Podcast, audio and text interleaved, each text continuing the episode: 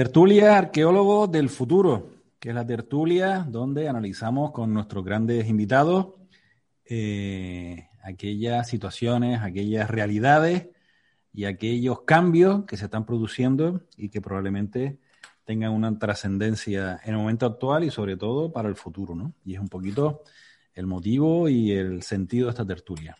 Nos acompañan eh, Fren Miranda. Hola, Fren. Muchísimas gracias por estar un ratito más con nosotros hoy. Muy buenas, un placer como siempre estar con todos ustedes. Muchas gracias.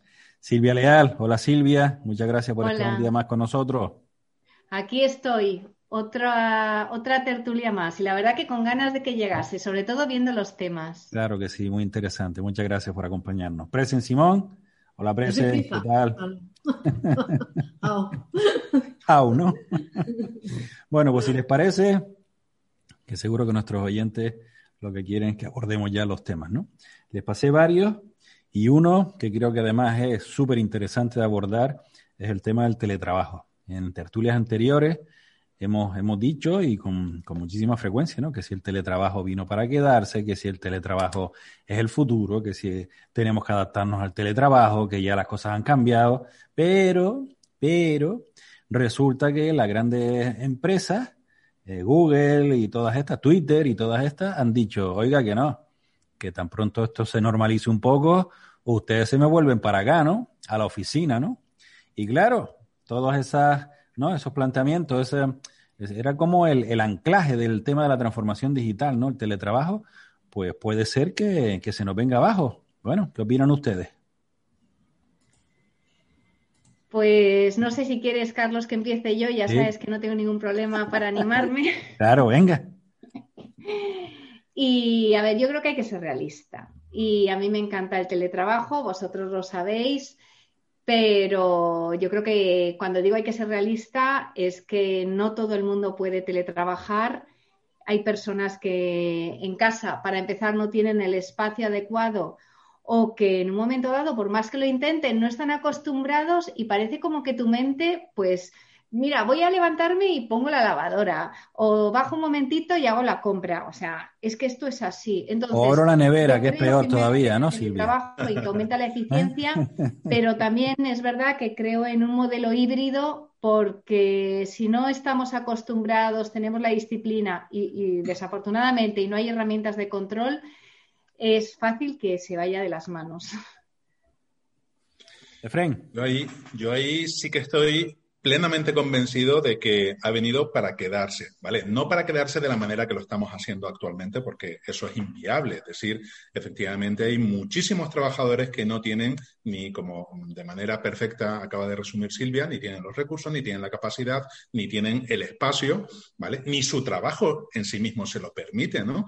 Pero sí que es cierto que hay un gran número de trabajadores que sí sí que van, o hemos, porque me incluyo en ello, eh, que teníamos oficina y que hemos decidido, oye, que la oficina ya no es necesaria. Ahora eh, lo que hacemos es otro tipo de trabajo. Es verdad que vamos a seguir teniendo reuniones presenciales, pero ya no vamos a tener que estar en la oficina todos los días. Ahora lo que haremos es un modelo híbrido, como bien decía Silvia, pero sí que es verdad que estará marcado por una mm, parte muy importante de teletrabajo, que antes es que era inimaginable. Es que era inimaginable. Hace un año y un mes hablamos de esto, hablamos de que de verdad hay muchísimos trabajadores en este país, bueno, en el mundo en general, que vamos a poder seguir teletrabajando, que una parte de nuestra jornada importante va a ser teletrabajo y no lo hubiésemos creído. Y eso es una de las grandes y maravillosas cosas que nos ha traído esta terrible pandemia, pero también nos ha traído cosas maravillosas y todo el modelo económico, todo el cambio, toda la evolución del modelo económico que ello conlleva porque no tenemos que olvidar todo lo que generaba ese movimiento de trabajadores.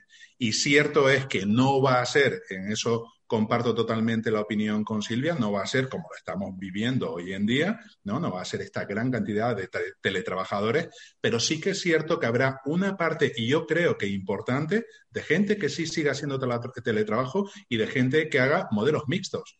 Yo eh, me paso todo el día con emprendedores y el feeling que yo tengo, aparte del mío propio, eh, de las empresas que tengo, es que la mayor parte de los, de los, eh, de los emprendedores apuestan por el teletrabajo, se han dado cuenta que es factible. Mezclándola, haciendo un modelo híbrido, efectivamente, a lo mejor una vez en semana vamos a la office, nos reunimos, tal cual, o incluso como hay muchos emprendedores que me han dicho que han cogido, han cambiado oficinas por business center, por eh, centros de negocio. Y si, oye, pues si es que yo solamente necesito reuniones con mi equipo una vez en semana, nos reunimos los lunes o nos reunimos los viernes, vemos todo lo de la semana y para adelante. Con lo cual, yo sí que considero que no en la medida que lo estamos viendo actualmente, pero sí que ha venido para quedarse en una buena parte de los, de los trabajadores. yo quiero añadir algo, ¿no? Y es que de repente hablamos de teletrabajo y parece que es nuevo y vamos a poner los antecedentes. Porque, bueno, sabéis que a mí me encantan las estadísticas y estas las tengo muy calentitas. Eh, antes de que llegase el COVID, en España había un informe publicado por el INE que decía que las empresas que teletrabajan tienen entre un 5, en donde los empleados tienen la oportunidad de teletrabajar, tienen entre un 5 y un 25% más de productividad del INE.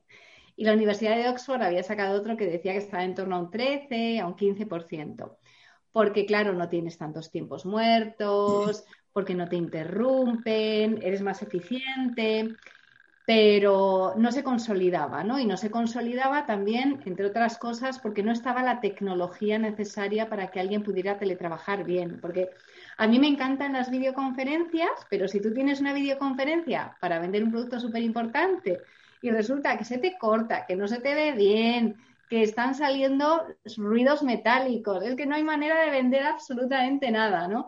Entonces, yo sí que creo en el teletrabajo, pero tiene que avanzar la cultura y la tecnología, porque las pruebas de que funciona están ahí y yo no le voy a llevar la contraria al INE, no se me ocurre, pero es que ya sabíamos que funcionaba, pero todavía hay cosas que, chirrían. Pero estoy con Efren, las resolveremos, pero que nadie se piense que esto es coser y cantar. O sea, tenemos que trabajar a nivel cultural, a nivel tecnológico, educación y todo. Y para empezar, es necesario un compromiso por parte del trabajador, porque si te vas a levantar a hacer la lavadora y luego a colgar la ropa, flaco favor le haces a la empresa que te da de comer. A mí hay un concepto en todo esto. Ay, perdón, no. también. No, no, no, Efren, no, no, si está bien, estamos aquí para escucharlo, nosotros ya puntillamos y apostillamos, como dicen. Pues Ay, no, a mí me encanta escucharos. sí, por favor, present. No, no, solamente eh, quería aportar eh, a raíz de lo que tú comentabas, que efectivamente eh, hace, fíjate, en 2019 solamente un 3% de las empresas en España teletrabajaban, un 3%. Estamos hablando de que un año y medio después un 70% de las empresas han pasado a utilizar este modelo o un modelo híbrido. Yo creo que en, un proceso así media un aprendizaje, media pues un cambio de circunstancias, media una legislación adecuada, media eh, que nos olvidemos de ese presencialismo que parece que forma parte de, o ese presentismo, mejor dicho, que forma parte de nuestro ADN, ¿no? Y, y esa manera de relacionarnos con los demás, entonces, o esa búsqueda de relacionarnos con los demás. Entonces, todo esto, como bien decía ahora, em, ay, si me fue tu nombre, Silvia, como bien decía Silvia, eh, me dio un aprendizaje y, me dio un digerirlo. Ay, de verdad. Me dio, un digerirlo. Yo creo que esto no es eh, llegar y decir ahora, o sea, hemos, pasamos de, de lo presencial al teletrabajo y ya está, y todo funciona, efectivamente todo tiene su tiempo, todo tiene su momento de interiorizarse y eh, todo tiene su trabajo. Pero yo me pregunto, y os lo, os lo lanzo también, estamos hablando de los trabajadores, ¿no? De cómo lo abordamos los trabajadores. Pero en el artículo que pasó Carlos hablaba un poco de esa mirada de las empresas, que parece que quieren ya mm, que los trabajadores retornen. Ahí voy yo. Hay dos, pero yo me planteaba, ¿hay dos, eh, dos visiones diferentes? ¿Está la del trabajador por un lado y la de la empresa por otro? ¿Qué pensáis? Ahí, si me permiten, si me permiten hablar, el tema. Uy, no sé, espera, espera, vamos a votarlo, vamos a votarlo, chicas. bueno, yo, yo, lo que, yo sinceramente creo, cuando empezó el tema del teletrabajo y todo esto, un fan radical de este tema, pero cada vez se me generan muchísimas más dudas, ¿no? Por ejemplo, nosotros eh, trabajamos mucho el tema de las competencias transversales. La comunicación, la oratoria, el trabajo en equipo, la negociación, porque entendemos que son eh, habilidades y, competencias súper, súper necesarias para el trabajo en la actualidad ¿no? y en el futuro. Y esto con el teletrabajo no se desarrolla, no se emplea, Por lo tanto, es como si esas competencias no existieran dentro de esos grupos de trabajo.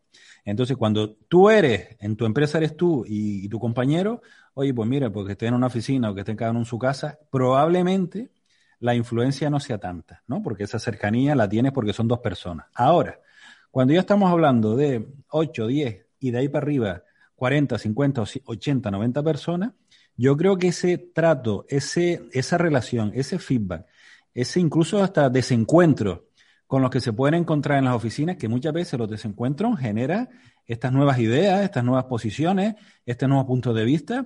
Yo creo que todo eso se pierde con el teletrabajo. Entonces, yo, evidentemente, un modelo mixto, por supuesto, pero un modelo mixto donde predomine el trabajo presencial. Fíjate tú lo que te digo. Si yo pudiera elegir, lo haría al revés, no un día a la semana para vernos en la oficina. Yo por lo menos tres días en la oficina y los otros dos para que cada uno haga sus tareas, vamos así decirlo, las que les corresponden de forma independiente, pero todo lo que sea a nivel de grupo, a nivel de, equipo de trabajo, que es como, a ver, yo, esto me lo imagino como en un equipo de fútbol donde cada uno entrena en su casa, ¿no? En, su gimnasio y una vez a la semana quedan para hacer el, el, entrenamiento conjunto. ¿A quién se le ocurre eso? No? A mí no. Yo he sido entrenador de baloncesto y a mí no se me ocurre porque el trabajo de equipo es fundamental. Por eso digo, y es un poco lo, que, lo que creo que destacaba el artículo, que las grandes empresas están diciendo, muy bien, como diciendo, el enrale de este del COVID ya pasó, ya tenemos todas las cosas claras, ya empezamos a vacunarnos y no sé qué, ahora, caballeros y caballeras, vénganse para acá, que aquí es donde se saca la faena. Y que usted en un momento dado decide un día no venir a trabajar, llegar más tarde o lo que sea, hasta ahí lo podemos entender. Pero creo que transformarlo todo en teletrabajo, yo creo que es un retraso, sinceramente, a nivel de empresa. Como bien dice Presen, la otra parte del trabajador, eh, además de en, el lado del teletrabajo, eh, la, la, conciliación, que se dificulta un montón, y en el lado del traslado a las empresas, los gastos que ven aparejados el tiempo de transporte en ciudades grandes, una hora, hora y media para ir, una hora, hora y media para volver, con lo cual las jornadas laborales no son de ocho horas, son de diez y once horas, que eso hay que tenerlo en cuenta, los gastos que se generan, porque tienes que comer fuera de tu casa, que si el coche, que si el parking, que si, en fin, al final hay una serie de gastos que se los tiene que asumir el trabajador. Entonces, pero en el conjunto, yo creo que el teletrabajo está muy bien, pero creo que la fortaleza tiene que seguir siendo el trabajo presencial y el trabajo del equipo. Ya sé que esto va en contracorriente y es muy disruptivo, pero oye, yo lo que veo es que si no trabajamos esas competencias y esos trabajos en equipo, me parece que se pierde una fuerza importante, creo. ¿eh? Bueno, y, ay, perdona, Presen, ¿vas a añadir algo? No, que discrepo de Carlos, pero ya lo hablaré con él. pues mira, yo te voy no, a. dilo aquí, perdona, perdona, Silvia, dilo aquí, valiente, atrévete. Que tengo, que Fren y Silvia me, van a defender seguro. Venga, atrévete ahí. Porque con, con, el Fren para defenderte en eso no cuentes, ya te digo. Ya te adelanto que tampoco vas a encontrar defensora en mí. No, yo simplemente creo que eh, quizás esas competencias transversales que estabas comentando, ahora eh, hay que afinarlas más y hay que ponerlas en práctica de otra manera, pero liderar un equipo que está teletrabajando es muy complicado. Necesitas tener herramientas que te permitan hacer esto. La comunicación es más que necesaria cuando estás teletrabajando y dirigir equipos de trabajo en teletrabajo implica que sepas comunicarte. Por tanto, yo no, o sea, yo discrepo contigo en que las competencias transversales no se utilicen por estar teletrabajando. Al contrario, yo creo que es cuando más deberíamos eh, afinar y poner el acento en ellas, en mi opinión. Y ahora ya dejamos hablar a Silvia. Ya no hay réplica. Bueno, pero a ver, eh, pensad bien por qué creéis que estas empresas están pidiendo volver al teletrabajo. Hay algo más. Pues venga. Sí, seguro. La ciberseguridad. Claro. ¿Qué es lo que está pasando? Que todo el mundo se ha gastado una pasta en tener unos sistemas seguros y la gente se lleva el ordenador a su casita y ahí la seguridad, fíjate, y bloqueado el SEPE y bloqueado todo. O sea, realmente el teletrabajo abre las puertas a los cibercriminales que están todos haciendo así. Mira, de hecho, o sea, no solamente se abren así, me contaban de una empresa muy importante, no voy a dar datos, evidentemente, que habían lanzado una campaña a un grupo reducido de empleados para ver si son conscientes de los retos de la ciberseguridad y les dijeron que les regalaban un mes de plataforma de televisión gratis ni digo tampoco la plataforma, a cambio de darse de alta en un sitio y demás, pero que bueno, que una vez que lo habían terminado, tenían que meter el usuario y el password. Y metían el mismo usuario y password que en la compañía. A estas alturas, por más acciones que se hacen. Bueno, si os dijera la empresa, os caíais de espaldas. Los empleados metiendo usuario y password corporativos en la plataforma de streaming. Me lo creo, me lo creo totalmente. también. Entonces, en otras tertulias, Silvia, disculpa, eh, hemos tenido personas que trabajan en ciberseguridad y, nos cuentan ¿no? que han hecho eh, como si fueran el phishing. Mystery shoppers de estos. Phishing. Phishing. Entonces, el planteamiento es, le mandan un correíto diciendo, oye, mira, pincha aquí no sé qué, acepta no sé qué, y en el acepta era, acepto que tus datos te los voy a robar, voy a utilizar tus datos, te voy a vaciar la cuenta corriente, no sé qué. La gente aceptaba y tiraba para adelante, porque como no leemos las condiciones, acepto, venga, acepto, no sé qué, y luego les ponían las caras coloradas diciendo, oiga, usted está, usted está aceptando otra cosa, usted no está poniendo en peligro, tal, pero que dice el porcentaje de personas que aceptaban este tipo de condiciones, era la mayoría, ¿eh? La mayoría. En Londres hubo un caso también donde una aplicación que era evidentemente fantasma todo, eh, si aceptabas las condiciones de uso regalabas a tu primer hijo. y todo el mundo las aceptaba. Qué bueno. Es muy triste. Entonces dices, el teletrabajo, bueno, yo ya no voy a si pongo la lavadora o no. O sea, con el teletrabajo la gente está relajada y de verdad la quiebra de una empresa. Y por más acciones que se hacen, la gente parece como no va con ellos, ¿no? Ponte luego a buscar otro trabajo. Y yo creo que las empresas no lo quieren decir, pero es que estamos viendo cosas gravísimas. Eh, y entonces no, no, no, no, queda otra en muchos casos. Está claro, Silvia, que la ciberseguridad también, pero yo insisto, entrenar un equipo de fútbol o de baloncesto con teletrabajo, yo no lo veo. Yo, necesito que todos estén en el campo para pegarles cuatro gritos a todos juntos y que entre todos se relacionen, discutan, eh, se, se, den su patadita y tal, porque si no, el equipo no, no camina, ¿no? O sea, que esta es la realidad. Sí, lo que pasa es que tú ahí tú ahí, bueno, yo discrepo absolutamente con, con, el criterio, ¿verdad? Que todo lo que es el contacto humano, además somos españolitos, ¿no? Necesitamos el, el, cariño, el contacto, el tocar, el verte, el darte la palmadita echarte las risas, ¿no? Pero, pero sí que es cierto que estamos en una sociedad ah, y en una economía absolutamente globalizada, absolutamente globalizada. Eh, con lo cual, es que ya es, una, es un imperativo el teletrabajo, ya no es una opción en muchos casos. Eh, recientemente, como saben, he puesto en marcha un proyecto nuevo en el que involucro cerca de 100 personas, 100 asesores que eh, prestan el servicio y estamos, creo que son en 7 u 8 países del mundo y en España creo que cubrimos casi la totalidad de provincias de España. Es decir, están, estamos repartidos, con lo cual ya no es una cuestión de elección siquiera si eh, nos ponemos todos en una misma oficina o no, sino que es absolutamente absurdo, o sea, es absolutamente impensable. Con lo cual, ya no es una mera cuestión de elección, si me apuras, ¿no? sino que en una economía globalizada como la que estamos, eh, es un imperativo, o sea, no, hay, más posibilidades. Ese, ese, ese proyecto que tú tienes, que tiene pinta de estar fantástico, es una especie de proyecto como colaborativo, ¿no? Yo estoy hablando de empresas que tienen una estructura donde además el sentimiento de pertenencia, tengo la sensación de que cuando te pasas cuatro días a la semana en tu casa y vas un día a la oficina, parece que hasta te molesta, ¿no? Ir a la oficina, pues, tengo que ir a la oficina, me, me van a hacer ir ahí, no sé qué. Con lo cual, el sentimiento de pertenencia, que es uno de los temas fundamentales para que cualquier grupo funcione bien, es diciendo, oye, estoy, estoy aquí, estoy orgulloso y voy a hacer que este, que, este, que este equipo funcione bien, se pierde también. Y lo otro tema, tengo la sensación también de que este, esta pérdida de sentimiento de pertenencia y esto un poco como de que la gente piense un poco más libre, no puede hacer que la rotación de los profesionales de las empresas también aumente, porque claro, cuando tú vas todos los días, por decir a Google, pues chicos, estás allí con tus compis, te diviertes, tal, hace como si, si, no sé si todavía siguen teniendo los futbolines y esa historia que decía que tenían, pero bueno, al final tú estás allí a gusto, estás haciendo tu trabajo, echas más horas que un tonto, también verdad, comes gratis y tal, no sé qué, pero oye, es aquellos, trabajo en Google, ¿no? Y lo dices con la boca grande, ¿no?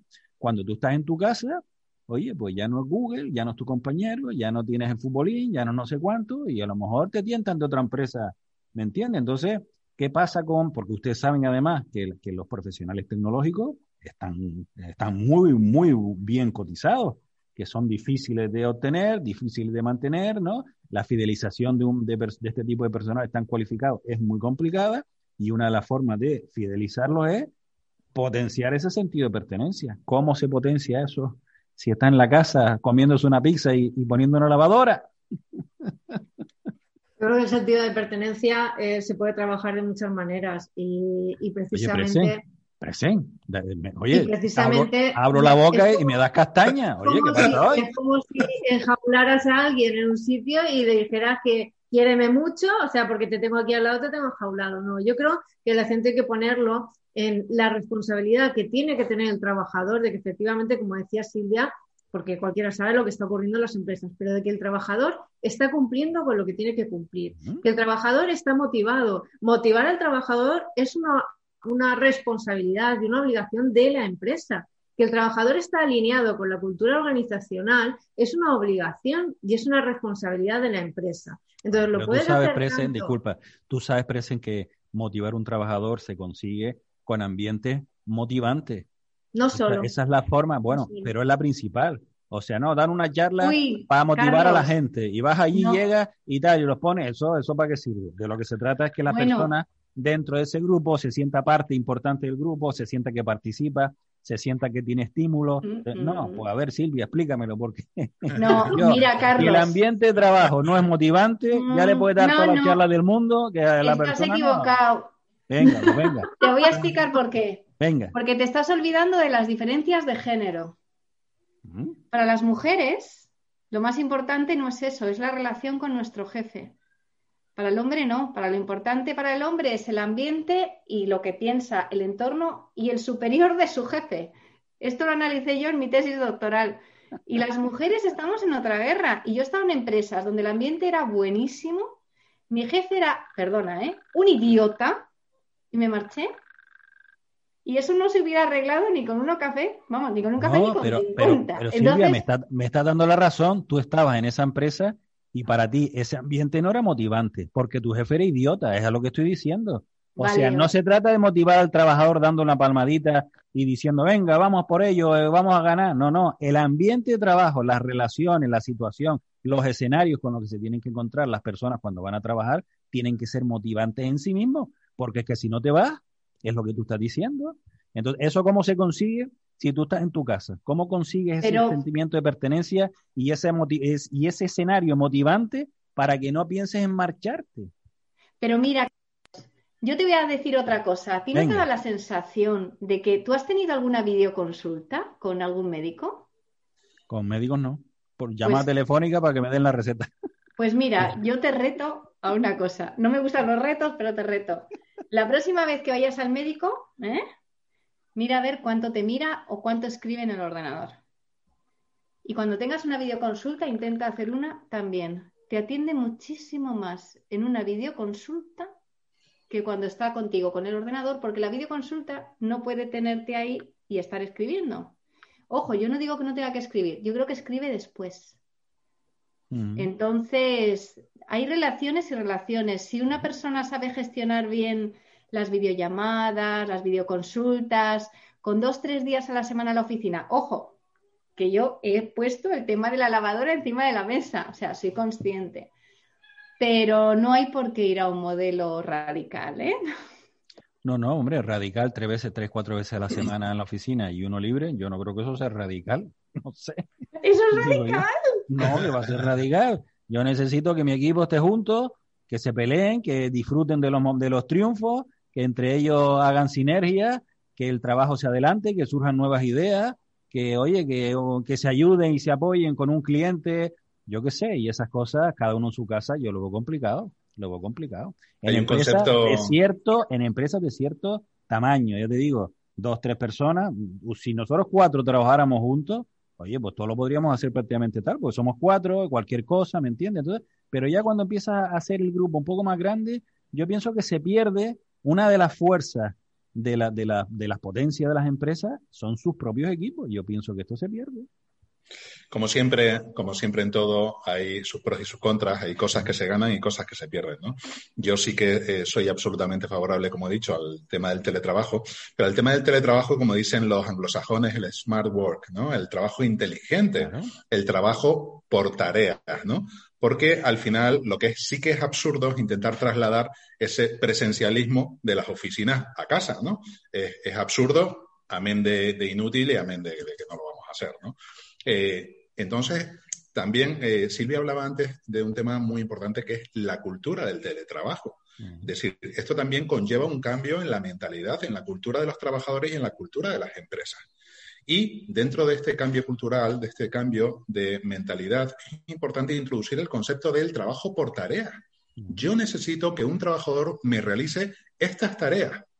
No me importa si los hace a las 4 de la tarde, a las 8. Lógicamente estamos hablando de un tipo de trabajadores, ¿no? Obviamente si, atiendes al público tienes que cumplir con un horario, eso es impepinable. Pero en muchos otros trabajadores se puede hacer por tareas y me da lo mismo que a las 4 de la tarde las 4 de la mañana. Estoy completamente de acuerdo contigo, pero te hago una pequeña puntualización.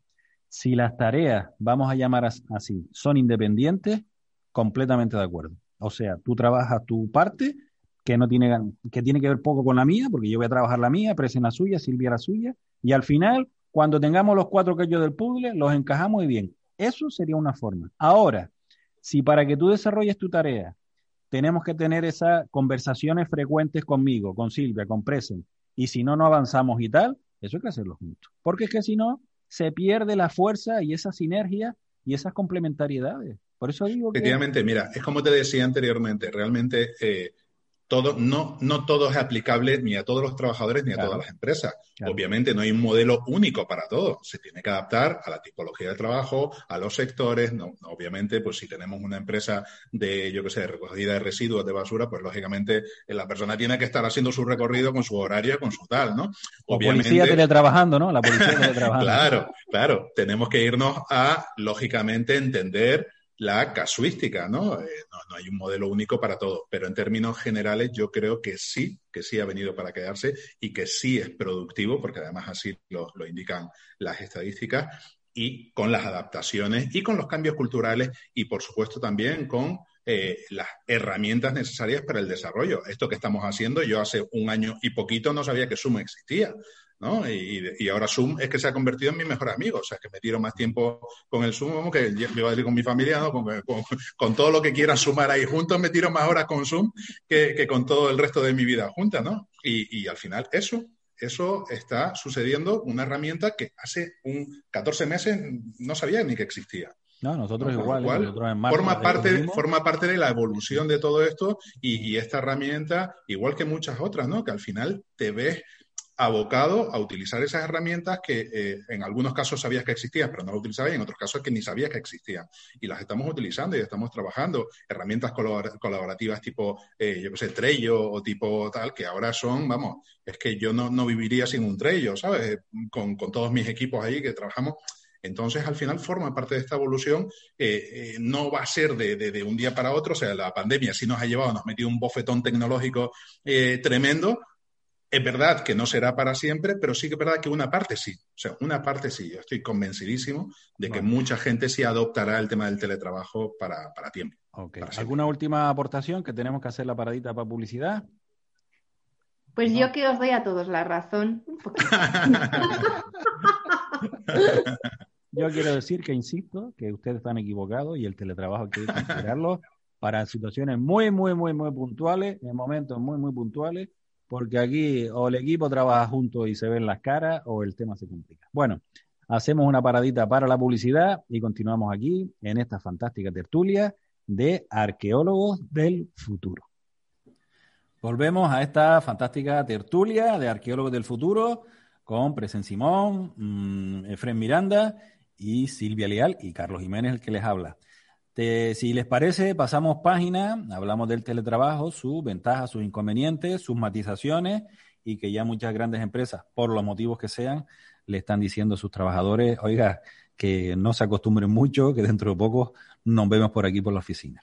Bueno, les pasé también otra noticia sobre eh, esta, la fusión de la Caixa con, con Bankia que al final son casi 9.000 personas que se van a la calle, no sé cuántas oficinas que se cierran. Y bueno, además, además, porque aquí hay, ah, para mí hay una contradicción importante, ¿no? Yo siempre, y cuando nosotros hacemos formación y ayudamos a los emprendedores y, ayudamos a avanzar a los negocios, siempre decimos, pero vamos a ver, mm, ¿tú para qué montas la empresa? ¿Cuál es el, la necesidad que vas a cubrir? ¿Qué, qué, qué dolor que dicen algunos, ¿no? con qué te encuentras, ¿no? ¿Qué servicio le vas a prestar a tus clientes para que estén contigo y no se vayan a la competencia? Y resulta que todas estas entidades, cada vez que se fusionan, lo que hacen es cerrar las oficinas sin contar la cantidad de servicios que antes prestaban por ventanilla, que ahora ya no te los prestan o te lo dicen, no, mira, de 9 a 9 y media de la mañana, con lo cual tienes que estar ahí con la lengua afuera, ¿no? Corriendo y con unas colas terribles, porque llega a las 9 y media y dice, no, hasta mañana ya no puedes, ¿no? Entonces al final resulta que para mí es un contrasentido que se haya cambiado el concepto de atención al cliente y darle servicio, porque claro, y voy mezclando cosas, ¿no? Si estuviéramos hablando que esa atención al cliente representa la quiebra de la empresa, pero hombre, es que los bancos tienen unos beneficios brutales. O sea, oiga, no nos quite usted atención al cliente, baje usted sus beneficios y sobre todo mantenga usted puestos de trabajo porque hay 8.000 personas, 8.000 familias que pueden perder sus ingresos si solo trabajaba uno de los miembros de, la, de esa familia, porque ustedes han decidido unificarse, que me parece muy bien, por un criterio puramente económico, pero y esta, este es el futuro de la economía, estos son los, la, planificación, estos son los criterios que van a primar o ya están primando y seguirán primando en la economía, y, estos son los criterios con los que nos gustaría trabajar. Esas son tantas preguntas que yo me, yo me hago a, a raíz de esta noticia, ¿no?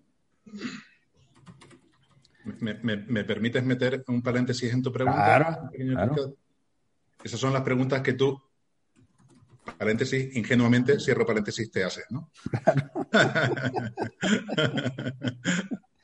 Bueno, hombre, hay que, hay que pues establecer el debate y sobre todo lo importante, pues Fren, es pensar un poco de, forma distinta, ¿no? No dar por ello, porque como ya damos por ello tantas cosas, hemos normalizado tantas situaciones, que se despide la gente y dice, ah, pues lo normal, como cuando una fusión, perdón, pero eso no se puede normalizar y estamos normalizando un montón de situaciones terribles porque la sociedad parece que esa es la costumbre. Pues no, esas preguntas inocentes mías ridículas probablemente, pues chicos, me parece que eh, necesitamos hacer este tipo de reflexiones porque no puede ser que echen a la calle ocho, casi nueve mil personas porque van a, van a simplificar para ganar más dinero. Es que esto no tiene sentido. Cuando ya ganan dinero, porque si fuera porque si no la empresa quiebra y dice, oiga, si la empresa va a quebrar, da igual ocho mil, ochenta mil, porque si cierra se, van todos para su casa. Pero que no es el caso. ¿Me quiere decir usted que la Caixa no gana dinero? ¿No gana suficiente dinero todavía? Pues sí, ese es el modelo económico que tenemos ese es el modelo económico que tenemos, esa es la realidad, que en toda fusión, pues lo, de hecho, la motivación por la que se realiza la fusión es para eh, la optimización, el aprovechamiento de sinergias y la reducción de costes, ¿no? Y desgraciadamente siempre lleva aparejado eh, la reducción de empleados súper doloroso, súper triste. Máxime, máxime cuando hablamos de que un buen número de esos empleados va a ser gente con una edad que a mí me duele tremendamente, ¿no? ¿No se van a poder colocar? No se van a poder colocar. Pero es que ni de broma, pero es que ni de broma es ni de broma. O sea, esa gente, esa gente no se va a volver a eh, Pero fíjate, fíjate, Fren, fíjate, Fren, lo que, lo que, lo que estás diciendo, ¿eh? Se produce la fundación, la, la, la, la unión, la, la fusión, perdón, y normalmente se produce estos despidos. Pues, pues, coño, con perdón, que no normalicemos esas cosas. ¿Me entiendes? A lo que voy. Pues no, señor, busque usted otra forma de hacer que esta fusión no sea tan traumática para 9.000 personas, porque no solo son las 9.000 personas, sino las oficinas que se cierran, sobre todo en pueblos que han perdido su única oficina que tenían bancaria, correos a lo mejor se mantiene aquella forma y puede hacer algunos ingresos, que al final el supermercado y al final resulta que perjudicas a un montón y a sectores de la población además, que oye, sin comérselo ni bebérselo, se quedan sin su oficina de banco porque el que está ahí en Madrid o en Barcelona o en Valencia decide que no, que hay que cerrar 1.500 oficinas, porque si no, no voy a ganar el plus que me toca a mí este año de, de, bono, de, de, beneficio, ¿no? Pues hombre, pues no, no estoy de acuerdo con eso.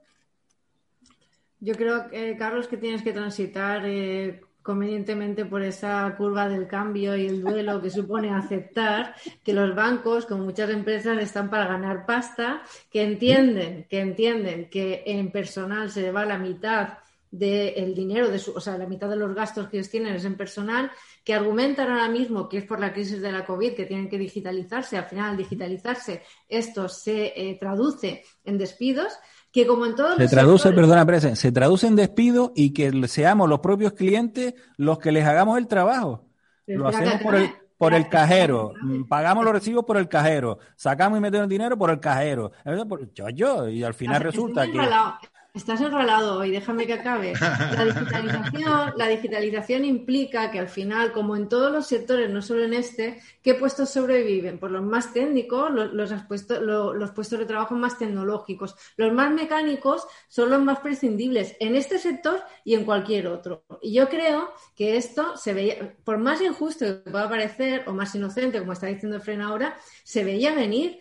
Y en muchos otros sectores ya la gente se ha puesto, y esto lo sabrá Silvia también, se ha puesto las pilas hace mucho tiempo y resulta que en muchos casos nosotros hemos visto la ola venir y hasta que la ola no nos ha caído encima hemos estado ahí apalancados en nuestro puesto de trabajo. Entonces, el trabajador también tiene una responsabilidad y tiene que asumirla y tiene que actuar. Entonces, efectivamente, como todos, todos hemos, hemos pasado por procesos más o menos similares y son dolorosos, pero ahora toca dar el do de pecho a quien le corresponda y buscarse la vida. Y esto es lo que toca, es que no queda otra. Está el momentito, Silvia, y, ya te doy paso, disculpa. Está claro. Y además. Va a replicar. En, muchísimas ocasiones. Vaya día que lleváis. En muchísimas ocasiones uno iba al curso a la ventanilla del banco y te tardaban mal y entonces, oye, que cierran la oficina, pues mira, pues que, te den, ¿no? encima que cuando yo ahí, no, no, no, no se puede, ya, ya es la hora y tal, no sé qué. oye, pues encima, presen, yo estoy de acuerdo con todo lo que has dicho, salvo con una cosa, que es el matiz, yo creo que es importante. Tú puedes reducir costes, desde mi punto de vista, siempre y cuando no perjudiques la calidad de tu servicio. Y los bancos están rebajando la calidad de su servicio. Y eso no estoy de acuerdo. Que usted tenga que rebajar, que gana más dinero, perfecto pero no rebaje usted la calidad de su servicio y no me obliga a mí a hacer su trabajo, no me obliga a mí a hacer las cosas que usted antes hacía, cuando además, además ahora me cobran, me cobran, va, ya el BBVA, el otro, no, 160 euros al año, no sé qué, por tener tu dinero guardado. Es que encima, ¿no? O sea, cierra oficina, despide a gente, tengo que hacer yo tu trabajo y además te tengo que pagar por tener mi dinero guardado. Disculpa, Silvia, topa a ti por tener mi dinero guardado y lucrarte con él, porque todos sabemos cuál es el ciclo del dinero y encima te cobran. Pero claro, yo aquí quiero poner otro componente encima de la mesa, que ya sabéis que a mí me gusta traer otros componentes para tener la visión global. ¿Y qué es lo que les pasa a los bancos? A ver, yo además he trabajado en uno, que se encuentran con que tenían una tecnología, pues bueno, que les ha, les ha costado ¿no? adaptarse a la transformación digital y cuando dicen, no, yo me adapto a la transformación digital, lo que tienen es una serie de entrantes y de películas, porque lo de las criptomonedas es una película, que de repente ellos se pueden quedar fuera, que dicen, no, tengo que invertir en tecnología y se olvidan de que precisamente si solo inviertes en tecnología y tu gente no innova, propone ideas, mira, se, van fuera. Entonces, ¿cómo están actuando? Pues como grandes gigantes que pegan coletazos. Porque además, si todos les cogemos manía, y digo todos, claro, luego llegará Amazon, Facebook y demás. Y dicen, mira, o sea, es que estoy deseando romper mis relaciones con este banco y le voy a dar a este otro una oportunidad. Porque, además, como lo tengo que hacer todo online, Espera, Carlos, que cuento algo. que luego se me olvida. Encima, tienen tu dinero.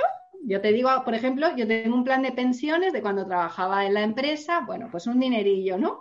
Y cada vez que miro tengo menos, pero menos y menos y menos. Y estoy, vamos, mira, no lo pongo debajo de la almohada porque no creo en ello. Pero es que es desesperante. Es que me dices, que encima el trabajo que hacen, o sea, mi plan de pensiones, traca, traca, traca, traca, se lo están comiendo con patatas. Claro. Entonces, pero que lo que tú decías, o sea, si llega el punto en el que todos tenemos que hacerlo por internet, entonces ya me da igual que sea la Caixa, el BBVA, o sea ING, o sea el Barclays Bank de Escocia, no sé qué, porque si lo tenemos que hacer todo online, ¿qué más me da? ¿Qué más me da? Entonces. acaba de decir Silvia, o Amazon o Google, que es lo que. Exactamente, exactamente. Que, que, arrastraría mucha gente. ¿eh? Claro, que arrastraría mucha gente porque hay muchísima gente ya acostumbrada a utilizar sus plataformas, ya tienen esa confianza porque no sé qué, y los bancos necesitan confianza, evidentemente, ¿no? Pero que el, aspecto diferenciador del servicio, que serían las oficinas, la están destrozando, la diferenciación la están perdiendo por aquello solo de la economía, pero al final están reduciendo el servicio al cliente y están dejando además afuera de, su mercado a personas mayores con dificultades mayores o con no llevan las gafas de leer, como dicen ellos, ¿no? que algunos no saben desgraciadamente ni leer probablemente y se quedan fuera completamente y lo que escuchan en la oficina es, pues tiene que hacerlo por, el cajero, pues tiene que hacerlo por el cajero. Oiga, lo tengo que hacer por el cajero, vale, pero ayúdeme usted también y ayude a esos colectivos, ¿no? Por eso digo que ahorrar viene bien, pero si se ahorra reduciendo la atención al cliente, a mí eso ya no me mola no, no, pero que además que no lo han pillado. Mira, hablaba antes Presen de la transformación digital. Es que es terrorífico. ¿Qué es la transformación digital para un banco? Lo que yo hacía antes, ahora lo hago pues de otra manera, con la tecnología y lo que decías tú, y me ahorro dinero encima porque lo que yo antes hacía con mis empleados lo hace el cliente. Transformación digital, cojo mis procesos y los digitalizo. Pero estamos locos. Hmm. Eso era la transformación digital hace una década. Ahora tienes que ver ¿Qué te da la tecnología para ganar más pasta? Que no solamente es echar a la gente y poner una inteligencia artificial que haga procesos, que hay más. ¿Qué te vas a inventar? ¿Qué producto? ¿Qué, qué, te vas a inventar? ¿A ti te han llamado para ofrecerte algo que digas, ¡guau! Esto que viene a mí? Pero nada, o sea, a mí es cobrarme la comisión, comerse mi plan de pensiones y pagar la hipoteca todos los meses el día que venga Amazon y me haga una oferta, de verdad es que le paso hasta la hipoteca. Claro. Yo creo que no se puede hablar de nada estando con ese resentimiento. Tenéis un montón de resentimiento vosotros, ¿eh? Estáis aquí expresando vuestra opinión con una base de resentimiento. Silvia por el plan de pensiones y tú por las oficinas, Carlos. No eh, es que yo con mi plan de pensiones, de verdad, es para llorar. No voy a compartir los detalles, pero mi abuela era Kiri, ¿eh? Yo soy. Y encima como comisiones. Además, además. Yo soy clienta de banca online hace ya mucho tiempo y estoy súper contenta, la verdad. Eh, de hecho, es un banco online que, claro, cuando todo lo haces eh, online, ellos eh, para dar un plus a su servicio tienen una oficina, una solamente, y ya los clientes estamos habituados a ese servicio, ¿no? Además, súper bien organizada y demás. Entonces, yo creo que al final, hombre, como en todo, ¿no? Todo tiene muchos matices, muchas aristas. Eh, hay muchas cuestiones, como estaba comentando Carlos, que no son justas, está claro, sobre todo cuando al final pierden los empleados, pierden los clientes, pero yo creo que este proceso es imparable. Yo creo que esto es, esto ahora estamos hablando de banca, pero podremos hablar de muchos otros sectores y además una velocidad de vértigo. Y lo que toca es, bueno, eh, si nosotros no podemos hacer nada con esto, ¿no? Que es lo que siempre hablamos, ¿no? ¿Qué, qué podemos hacer respecto a cosas que están fuera de nuestro, bueno, pues de nuestro círculo de responsabilidad. Quejarnos. En este caso, no, o, denunciarlo, como estás haciendo tú, que está bien, ¿no? Y comentarlo y, expresar el punto de vista, pero es lo que hay. Yo creo al final que media un proceso de aceptación y sobre todo cuando son intereses en los que nosotros, bueno, a, mí me pillan como muy de lejos, ¿no? Esto de las fusiones de los bancos y demás, a mí, vamos, como si me hablaras de Marte y de Júpiter, ¿sabes? Igual, igual. Es verdad, es verdad. Pero, pero que yo creo que no queda otra que adaptarnos y entender que esto es, forma parte del mundo en el que vivimos, de la normalidad en la que vivimos. Efren, has hablado poco. Mójate, ¿qué pasa? Esto se llama evolución. Es que este debate, este debate viene tratándose desde, desde, la primera revolución industrial, allá por mediados del siglo XVIII. No, todo el mundo se va a quedar sin trabajo, las máquinas, los procesos, nadie va a trabajar. Y ya desde entonces desde esa introducción de los procesos, de las máquinas, en los procesos productivos, ya se hablaba de la cantidad de trabajo, cantidad de gente que no va a poder trabajar. Y así podemos ir revolución industrial por revolución industrial, paso a paso, eso al final. No se trata de otra cosa que la evolución, la evolución de los modelos económicos. Toda evolución conlleva cambio y cambio supone incomodidades, supone eh, problemas, supone una transición, siempre conlleva momentos complicados. Pero eso no, todo esto que estamos hablando forma parte de la evolución y podemos estar aquí dentro de 40 años volviendo a hablar de la siguiente evolución y la siguiente y la siguiente y nos quejaremos y nos supondrá, ay, tal, y nos cierran oficina y no podemos ver al tío y no me puedo sentar con él y tal. Evolución. Ya te digo, desde hace... Ya, pero sabes, Efren, completamente de acuerdo, pero eh, para, desde el punto de vista de las revoluciones anteriores, al final terminan beneficiando a la sociedad. O sea, se crea la imprenta. Y esto va, los escribanos, te puedo asegurar, te puedo asegurar que no esto... Lo sé. Sí, sí, sí, 100% No lo seguro. sé, porque al que a mí me quiten servicio y me traten peor, para mí no es una evolución. O sea, cuando se crea la imprenta, ¿qué se consiguió? Democratizar la lectura, ¿no? Los libros, bueno, hasta cierto punto, Bueno. ¿no? Porque seguían siendo muy caros, etcétera, etcétera, ¿no? Luego la Te- revolución Te industrial, tenías, la que haber traído, te tenías que haber traído los escribanos una tertulia como esta en esa época. Claro, No, pero además, ¿cómo Carlos, esos el- libros copiados en imprentas, todos iguales, que se le quita el- la personalidad de la escritura, tal? Lo mismo, Pero, lo pero mismo. hay, Sí, pero pero, hay más Carlos, facilidades está- para que la gente lea, que es a lo que voy. Carlos, el problema está en que te han quitado servicios y no te han quitado la comisión. Es decir, Además, está mal hecho. claro. Eso, claro. eso sí toca las Está mal hecho, porque si van y te ingresan 150 euros en el banco mañana, pues no te importa irte con ese dinerito en un taxi a la siguiente oficina. El problema es que no lo hacen bien. no Y. Efren tiene razón.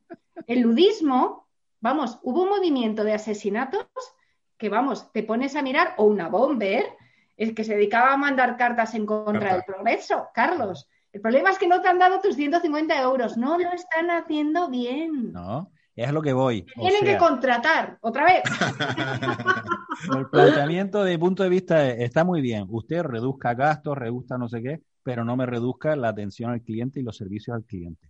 Que se crean libros, bueno, alguien se habrá perjudicado, como dice Frank, los escribanos y tal, pero bueno, hay muchas más personas que pueden leer libros. Cuando se montan todos los telares, eh, ¿no? Que, que se quita el manual y se pone el industrial, evidentemente baja el precio de la ropa, la gente puede comprar más, tiene más variedad, las calidades aumentan. Oye, se pierde probablemente trabajo de, los- de los tejedores manuales, pero la sociedad termina ganando porque tiene más posibilidades de vestirse y tal.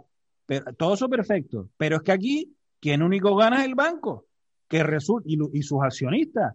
Porque es que además a mí, a mí en qué me va a mejorar el tema que cierren oficinas y que despidan ocho mil personas. A mí no me ayudan nada. Como cliente no me ayudan nada. Todo lo, todo lo contrario. Entonces, como dice Silvia, que ya no es un tema de los 150 euros, que también, que bienvenido sea y, y, y nos pegamos una cenita. Pero no solo es eso, es el planteamiento, oiga, que usted está reduciendo servicios, me quiere cobrar comisiones y yo no, y a mí Poder, hacer toda la operativa, perdón, Carlos, poder Sí. hacer toda la operativa bancaria desde tu móvil, a ti eso no te supone un beneficio, porque yo hace... Como lección, es, que, sí. es, que, es que me tendría que poner a pensar cuándo fue la última vez que yo pisé una oficina bancaria. Efren, te como de- elección, sí. Como imposición, no, que son cosas distintas. Si tú me impones que yo solo puedo pagar los recibos los martes y los jueves de 10 a 12, te digo, Efren, no, no eres mi hombre, no me gusta. Ahora, si tú me dices, mira, tú puedes ir de, todos los días y tal, y además yo te ofrezco gratuitamente, y como dice Silvia, y además te, te rebajo la comisión, lo que sea, si tú utilizas los servicios online, digo, ese es mi hombre, ahí sí entramos, pero es que tú me, me, pagas, me pagas menos, ya no hay intereses, me cobras más por mantener mi dinero no sé qué, y encima, sí o sí, por imposición, tengo que utilizar los servicios que tú me das. Y además con las plataformas de algunos bancos, que son para echarse a temblar, porque uno entra en, alguna, en algunos bancos y dice, oye, pues me encuentro cómodo, pero entra otro en otro banco y parece que entra en una caverna, ¿no? Y dice, ¿por dónde tiro? ¿Por dónde no tiro? ¿Cómo saco esta información? Tengo que llamar ahí y dice, no, mira, que ese servicio no se puede hacer online. Y ya, y, y entonces tengo que ir a la oficina, a esa oficina que usted me cerró, que tenía dos calles, y ahora tengo que ir a cuatro kilómetros de mi casa. Pues esto qué es, ¿no? Si me, si me permites una pequeña anécdota, tuve la inmensa fortuna de trabajar en un banco por internet. Te estoy hablando del año 2000. 2000. O sea, de prehistoria, hecho, Fren. El 2000 la prehistoria. Impresionante. Y como pequeña anécdota, claro, tú imagínate, tú imagínate la mentalidad de hace 20, 21 años. Mm. De hecho, ya 21 años porque lo abrimos, jamás me olvidaré, un 27 de marzo del año 2000. Era un banco por internet del, del BBVA, se llamaba UNOE, y, y, jamás me olvidaré, me olvidaré, no sé si lo recuerdan, bueno, sí, sí, ya dejó de existir hace muchos años, después mantuvieron la marca para la parte financiera, pero realmente como banco online duró pocos años, y, y jamás me olvidaré cuando, claro, te imaginas, la gente tenía la mentalidad de eso, de irte ahí a hablar y ponerte a discutir con, con en la oficina, claro, nosotros no teníamos, teníamos solamente una oficina aquí en Madrid, en Capitán Haya, pero todo lo demás era online. Y la gente, claro, sacamos unas ofertas maravillosas, unos productos, una, eh, una cuenta corriente eh, remunerada al no sé cuánto por cien, cuenta corriente a la vista, o sea, impresionante. Y la gente enviaba su dinero y nosotros, me acuerdo, cuando el cliente te decía, no, es que he enviado, yo qué sé, además, claro, te enviaban 60.000 euros, cantidades ya relevantes, y tú en la aplicación no veías nada, no veías ni un solo euro, no veías el dinero. Y tú tenías al cliente ahí al teléfono y era como, no, porque he enviado y tal y quiero saber cómo está mi saldo. ¿Eh? ¿Saldo? Perdón. Eh, no, bueno, es que ahora se nos ha caído el sistema. Jamás me olvidaré. Aquello fue una película una película, o sea, lo viví en mis carnes, esa, esa transformación digital, pero a lo bruto, a bofetones, porque de verdad fue una experiencia increíble tener que lidiar con clientes que te habían mandado el dinero con toda su buena fe y, y tú en la aplicación que no veías ese dinero. Ah, tremendo, tremendo, tremendo. Imagínense, hace 20 años, 21 años, increíble. Como que, que va a la oficina y sabe que tengo, que tengo un dinero aquí, me gustaría verlo, ¿no? le gustaría verlo, sí, sí, yo tengo aquí 20 mil euros quiero, quiero ver mis 20 mil euros, ¿dónde los tiene usted guardado? Ese era un sketch de, del Mota este que está muy simpático. quiero controlar, a ver dónde está mi dinero, que lo quiero contar, lo quiero ver el tema, ¿no? Bueno, bueno, no sé, yo creo que, que está muy bien todo lo que sea avanzar. A mí, a, mí, a, mí, lo que me duele tremendamente, perdón, Carlos, y eso sí que me genera, porque lo otro yo lo considero evolución, lo considero parte del juego, no, no sé si, si, bueno o malo, pero es que parte de, de, del juego, ¿no? A mí lo que me, de verdad me produce mucho dolor es todas estas jubilaciones, prejubilaciones de gente en edad absolutamente apta, en su mejor, en su pico de producción, de conocimiento, de conocimiento y que se van a quedar ahí fuera, fuera de juego, por supuesto, sin posibilidad alguna de reinsertarse laboralmente. Ahora me llegarán muchos de ellos, dentro de poco me llegarán para montar empresas, ¿no? Cuando se empiecen a aburrir de su jubilación o prejubilación y tal, sí, sí, cuando llegan muchos de estos, nosotros ya tenemos, ya tenemos eh, eh, controlado cuando llegan las, después de estas oleadas, nos llegan oleadas de emprendedores ya maduritos, ya con tal, con su indemnización en la mano y tal, y cuando ya empiezan a ver que están aburridos y tal, empiezan a buscar alternativas, ¿no? Y, es realmente, esa parte sí que yo no soy capaz de entenderla cómo te puedes desprender de en tus organizaciones, en los bancos, que sobre todo son que lo hacen, con cincuenta y pico años y cincuenta y poco en muchos casos. Por un criterio principalmente de edad, que me parece una auténtica barbaridad. criterio es de, Eso sí me parece absolutamente un disparate. Y máxime con Sí, tenemos que cortar ya, que se nos, se nos acaba el tiempo, evidentemente, Fren. Eh, estoy completamente de acuerdo contigo. O sea, la edad eh, no puede ser el criterio para que invitar a la gente a, a jubilarse. Tendrá que ser conocimientos, habilidades, competencias, esa flexibilidad ¿no? de, de, de, de, adaptarse a los nuevos cambios que se necesitan también en la banca, etcétera, etcétera. ¿no? Pero aquí se corta por una raya de edad y me parece una aberración. ¿no? Mm. Bueno, tenemos que ir terminando. ¿Algún mensajito para terminar de lo que hemos hablado? ¿Alguna conclusión? ¿Alguna discrepancia final? Vamos, Silvia. Pues nada, yo simplemente diría que, pues fíjate, que no lo están haciendo bien, que no mm. debe ser el modelo, que hay que ver qué es lo que están haciendo mal los demás, pues como decía Efren, ¿no? Pues la gente luego buscará otras cosas, la vida seguirá y será todo para bien, pero que nuestro referente y nuestro modelo no es este y que de hecho solo hay que ver cómo están, si están sufriendo precisamente es porque no, no, están entendiendo ni qué mm. tienen que hacer con la tecnología ni la importancia de las personas. No, no lo están entendiendo. Muy bien. Muchas gracias, Silvia. Efren, ¿cómo cerramos? Pues dos cositas. Eh, por un lado, como eh, personas, como resiliencia, resiliencia, ¿vale? Eh, capacidad de adaptarnos a los nuevos tiempos, no nos queda otra. Y por otro lado, casi casi un ruego a los grandes directivos de las grandes compañías, que sé que es absurdo lo que voy a decir, es una ingenuidad, como la pregunta de antes, eh, eh, pero lo que nos ha llevado a esto es la visión cortoplacista. Mm. Tú dijiste antes, Carlos, uno de los grandes, lo dijiste de manera ahí un poquito rápida, pero es que es cierto, desgraciadamente, pensamos en el bono o piensan en el bono mm. de este año. No piensan en la compañía a medio ni a largo plazo. Visión cortoplacista, desgraciadamente. Muchas gracias. Presen, no sé si dejarte hablar, porque cada vez que hablo me da un bofetón. con una frase El gran cierre, Presen, el gran cierre. La boca. Y hay una frase que dice que todos los grandes cambios vienen precedidos por el caos. Y esto, de lo que hemos estado hablando hoy, al final eh, es una especie de caos en las que las, las, cosas se ordenarán, todo encontrará su camino y, y tendremos que asumir cosas que no nos gusten, tendremos que, habrá gente que, como estaba comentando al frente, tendrá que ser resiliente, tendrá que eh, ponerse las pilas y tendrá que afrontar esto de otra manera, pero que esto es imparable y que también, como ha dicho Fren, forma parte de la evolución, que es lo que tenemos que aceptar, nos guste o no nos guste. Esto es el cambio. Bueno, pues nada, yo solo decir dos cositas que me parece muy bien que hay que evolucionar siempre y cuando no sea a costa de las personas, sino a favor de las personas, pero a costa no. Y la segunda que tengo que decir es que viva el talento senior, lo que quiere que les diga, o sea que... Amén. Totalmente, Carlos, totalmente. Pues nada, hasta aquí la tertulia. Muchísimas gracias, Silvia, por acompañarnos un ratito más, muy agradables y como siempre muy, muy enriquecedores tus comentarios. Efren, por supuesto, también. Además, canario, con lo cual la cercanía es el doble. Presen, no sé yo, no sé yo si felicitarte hoy o qué decirte, pero bueno, gracias por estar también y a todos y a todos también. La semana, el próximo mes, perdón, tenemos otra tertulia de arqueólogos del futuro y seguro que va a ser tan interesante, entretenida y, e instructiva como esta. Muchísimas gracias y hasta el mes que viene.